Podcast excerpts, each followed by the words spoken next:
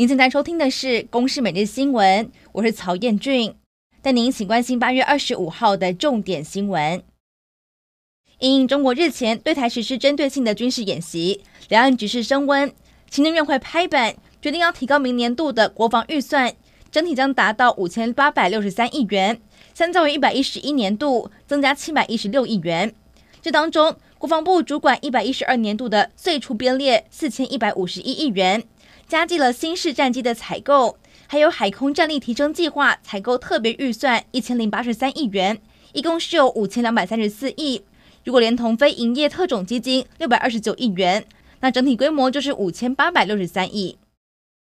国民党副主席夏立言率团访中，又和中国的海协会会长张志军见面。国民党声称夏立言在会中向张志军表达了反对中共对台军演，但中共又传出二六二七号。将会在福建海域进行实弹射击，距离新竹大约是一百四十公里。民进党回应指出，中国当局片面的军事行为才是造成区域形势动荡的唯一原因。国民党执意访中，不但是对外释出了错误讯号，还获得中共加码福建军演的无情回应。台南杀警案让外役监制度引发讨论，已故员警涂明诚的家人痛批，明德外役监的典狱长欺上瞒下。明德外一间则强调绝无此事。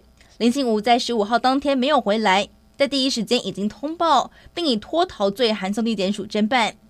蓝营抨击绿营在两年前修法放宽遴选标准，为自家人解套。对此，当时提案的绿委就驳斥，民党立院党团更反批，重刑犯可以到外役监服刑，要回溯到一百零三年国民党的主政时期修法。柬埔寨的诈骗事件频传。高雄警方破获在台人蛇集团，专门锁定二十岁到三十岁的年轻人，以代办护照、提供住宿、送机等一条龙的方式，把人骗到柬埔寨。如果想要离开，就要支付两万元美金，或是找人代替。目前逮捕了集团的十二人，这当中主嫌刘姓男子滞留柬埔寨，已经开出拘票。如果不到案的话，将会发布通缉。新冠本土疫情新增二点六万多例的本土确诊。比上个星期增加三千多人，上升百分之十六点八。至于 BNT 幼儿疫苗，预估在星期六开打。虽然保护力比较高，但需要施打三剂，可能会面临到 BA. 点五疫情高峰而来不及完整接种的情况。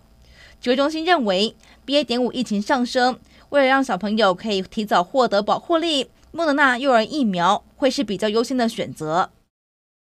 日本首相岸田文雄在二十四号表示，将重启闲置核电厂。考虑新建次世代的核反应炉，现役厂的运转期限再延长。